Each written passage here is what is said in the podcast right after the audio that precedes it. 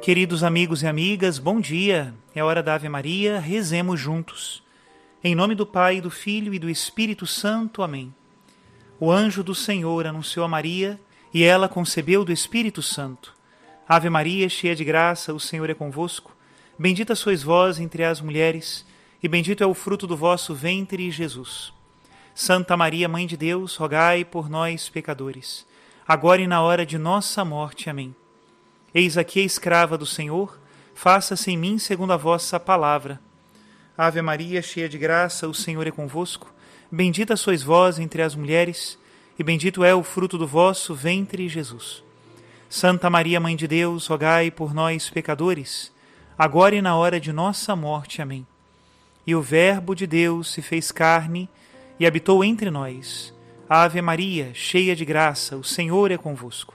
Bendita sois vós entre as mulheres, e bendito é o fruto do vosso ventre, Jesus. Santa Maria, Mãe de Deus, rogai por nós, pecadores, agora e na hora de nossa morte. Amém. Rogai por nós, ó Santa Mãe de Deus, para que sejamos dignos das promessas de Cristo. Oremos. Infundi, Senhor, em nós a vossa graça, nós o suplicamos, para que nós que conhecemos pelo anúncio do anjo a encarnação de Jesus Cristo, vosso Filho e nosso Senhor, cheguemos por sua paixão e morte de cruz à glória da ressurreição da carne, pelo mesmo Cristo nosso Senhor. Amém. Em nome do Pai, do Filho e do Espírito Santo. Amém. Queridos amigos e amigas, vamos a mais um capítulo dos Milagres de Lourdes. Se intitula A Virgem de Flanders. Oitava cura milagrosa, 7 de abril de 1875 num lindo dia de abril, Pierre chegava ao Chateau Jabec com a ajuda de suas muletas. Era uma caminhada difícil. O antigo dono das terras da região acreditava apenas na ciência. Por duas vezes proibira Pierre de ir numa peregrinação. Hoje, porém, iria pedir que o novo Visconde de Blue, nome desta região, o liberasse. Nada o impedia de orar na réplica fiel da Gruta de Massabielle que alguns devotos belgas ergueram em Flanders. O que tinha a perder? Sempre pode acontecer um milagre, desde que se acidentara a gangrena e a necessidade de nunca repousar o pé ferido no chão eram uma lida diária. Fora há sete anos. Dando ouvidos ao seu coração bondoso, Pierre estava a ajudar dois lenhadores a pôr de volta à estrada um tronco que caíra. Enquanto tentava desemaranhar a tora de um arbusto onde se enroscou, a madeira soltou e caiu bem em cima de sua perna esquerda, esmagando-a. O resultado foi a fratura exposta da tíbia e da fíbula. Não havia gesso que curasse a ferida, pelo contrário, só piorava. As feridas ameaçavam gangrenar. Os médicos sugeriram amputar a perna. Pierre recusou preferindo passar um ano acamado, sofrendo as dores atrozes. Depois de um tempo, pôde caminhar com o apoio de muletas. Devia, porém, lavar as feridas várias vezes ao dia e ter cuidado de jamais esbarrar em nada, ou a dor seria lancinante. Bateu à porta do castelo e uma empregada o atendeu. Quando ingressou na sala, imediatamente viu uma jovem nobre de sorriso bondoso. Era a futura viscondesa de Blue. A jovem se interessou pelo seu caso. Chegou até mesmo a pedir que desfizesse as ataduras para que pudesse olhar suas feridas por ela mesma. Tentou esconder o nojo ao sentir o cheiro das feridas podres do camponês, mas o Visconde viu e sorriu. Está certo, Pierre, disse a futura viscondesa. Como recompensa pela presteza e a fidelidade ao castelo, concedo-te o que o meu tio, que só acreditava na ciência, não concedeu. Podes ir em peregrinação. Deus te acompanhe. Dois dias depois, Pierre, todo esperançoso, caía na estrada. Nada o assustava. Não o assustava a árdua jornada, nem os olhares mal educados do povo que passava. Quando o sinaleiro, enquanto o ajudava a subir na carroça, recomendou que ficasse em casa, Pierre respondeu: Muita gente já se curou. Será que eu não posso me curar também? Mais tarde, o cocheiro, ao ajudá-lo a descer da carroça, viu a perna manca de Pierre dar uma curva estranha. Esse aqui está para perder a perna, pensou. A bem da verdade, era difícil não se impressionar com os ângulos esquisitos que a perna de Pierre fazia às vezes.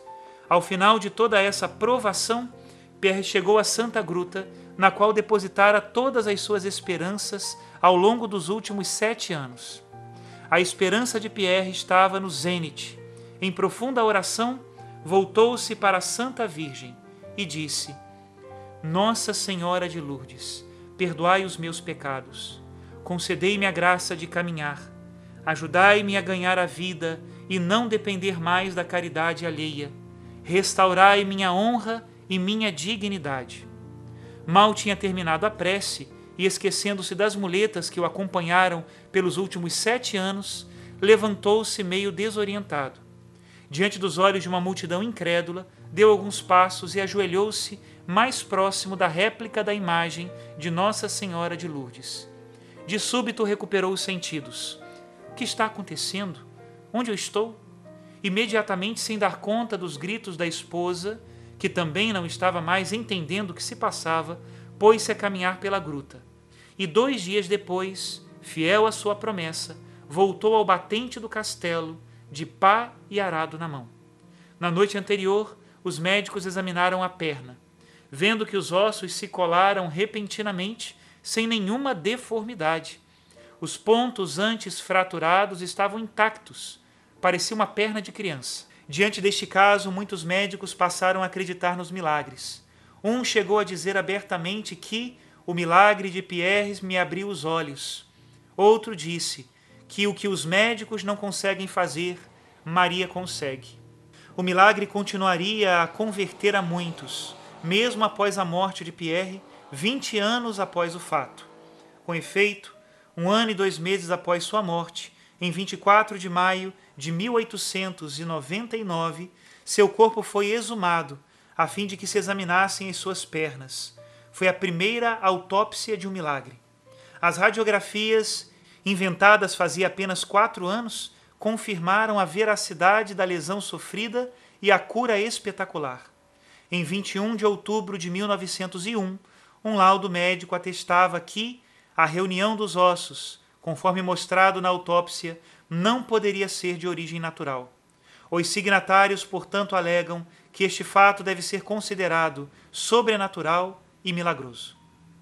Mesmo hoje, fotografias dos ossos de Pierre estão à mostra na igreja, dando testemunho do verdadeiro Calvário que foi a vida deste homem o bispo de Bruges considerou este oficialmente o oitavo milagre de Nossa Senhora de Lourdes. Pierre era um homem simples e honesto, sempre pronto para rezar pelo próximo. Raramente era visto sem um rosário na mão. Depois de fazer sua peregrinação a Lourdes, em 9 de maio de 1879, voltou cerca de 14 vezes ao Santuário da Virgem de Flandes, com suas pernas curadas. Até aqui a citação deste oitavo milagre de Lourdes. Uma marca interessante de um milagre como estes é que depois aquele que foi agraciado pelo milagre nunca mais é o mesmo. Torna-se sempre homem e mulher de oração e de caridade. Esse é o verdadeiro milagre. Que Deus abençoe a todos. Em nome do Pai, do Filho e do Espírito Santo. Amém.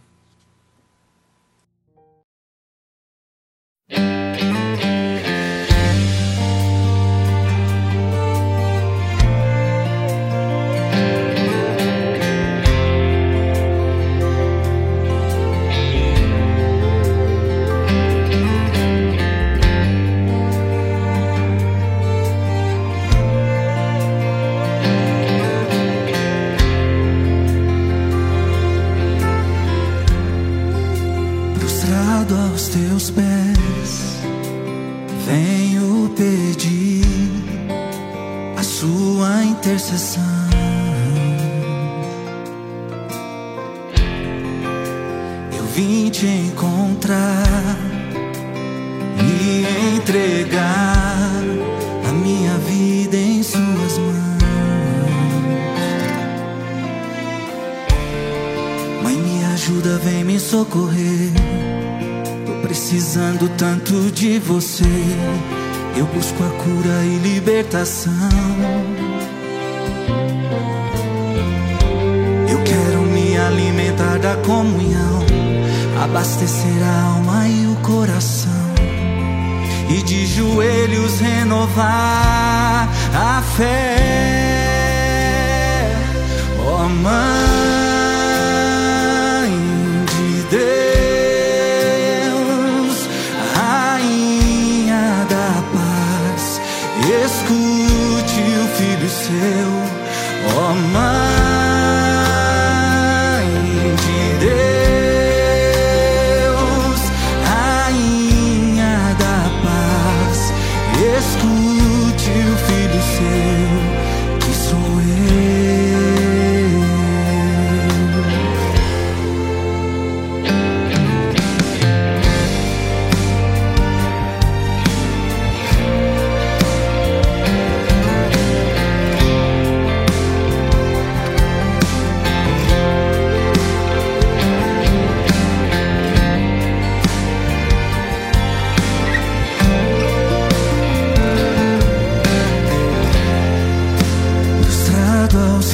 pés, venho pedir a sua intercessão.